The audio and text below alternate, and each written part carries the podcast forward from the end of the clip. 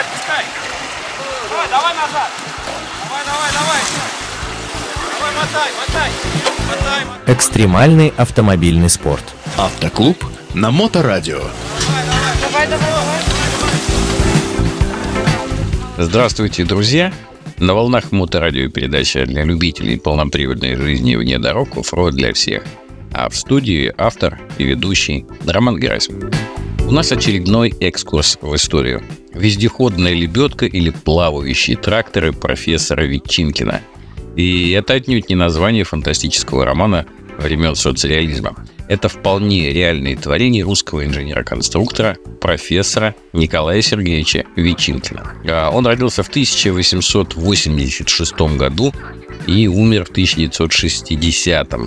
Сложная была судьба у этих изобретений, а у многих и те, о которых мы будем сегодня говорить, в общем, ждал, наверное, даже и печальный конец. Однако обо всем давайте по порядку.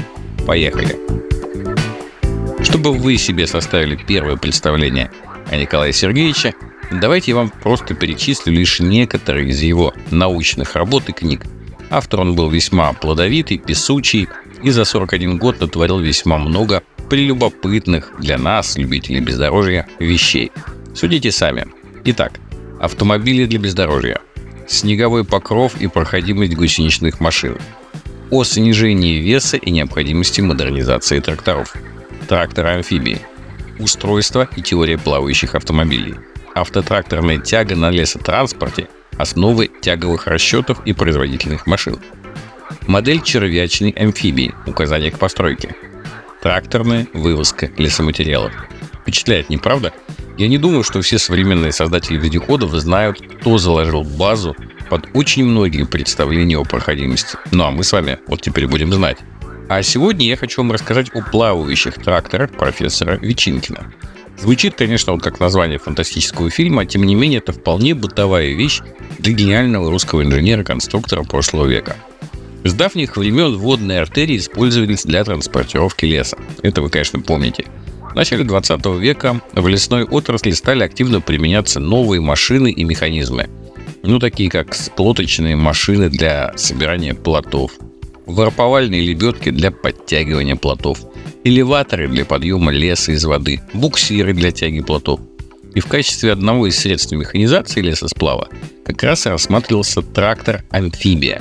Их планировалось использовать, вот только вдумайтесь, как тягачи для буксировки плотов на мелких реках, непроходимых для судов, и для расчистки русла водоемов и иных вспомогательных или транспортных работ. То есть они должны были плавать, ездить по руслам рек и не застревать. Ну, потрясающая совершенно техника должна быть.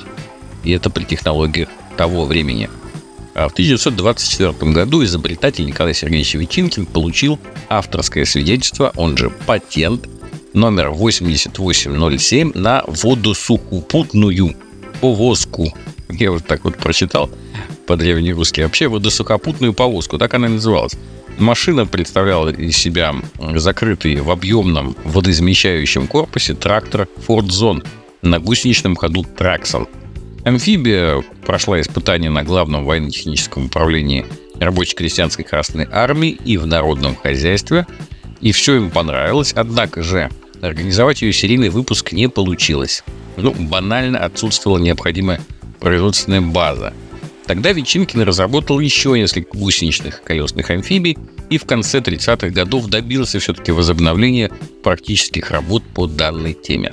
А в 39-40-х годах Ветчинкин и его соратник по бездорожью Медведев выполнили эскизные и технические проекты трактора-амфибии с экзотическим для уха сегодняшнего джипера названием «Вездеходная лебедка».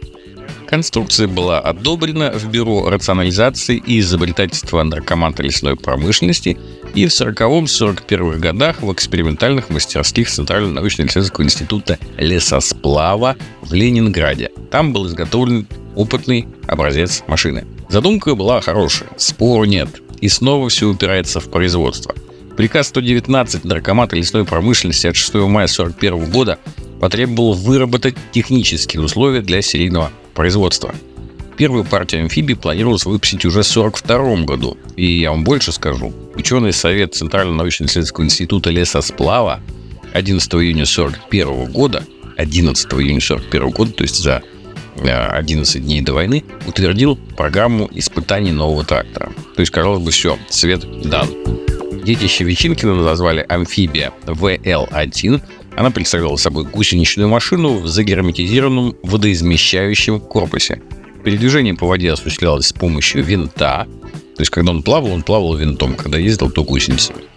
Для удешевления и простоты производства подвеска была унифицирована с танком Т-26. На амфибии установили газогенераторный двигатель ЗИС-21, и тут недаром Николай Сергеевич так много времени посвятил газогенераторным установкам. Узлы и агрегаты трансмиссии частично повзаимствовали от серийных машин, а некоторые детали изготовили уникальные в мастерских э, лесосплава. В частности, например, заново спроектировали картеры бортовых фрикционов и главной передачи, а также соединительные муфты. Сами бортовые фрикционы, шестерни главной передачи, ленивцы, звездочки, тормоза, гусеничные цепи и рычаги управления взяли от трактора СХТЗ на Ти. Вы спросите, что за омлет? А где же та самая лебедка, которая есть в названии? А вот и она. На амфибии была смонтирована двухбарабанная лебедка производства Краснодарского завода имени Седина.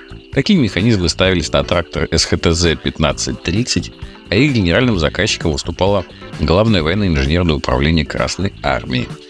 Таким образом, большая часть узлов и агрегатов машины были серийными. Это снижало как стоимость своей конструкции, так и вообще позволяло быстро освоить ее массовый выпуск. Однако с массовым выпуском и тут было не все так просто. Но об этом уже в следующей передаче.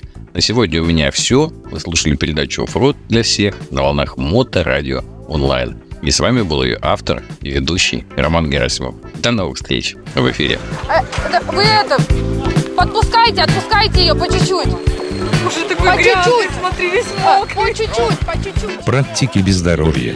Автоклуб на Моторадио.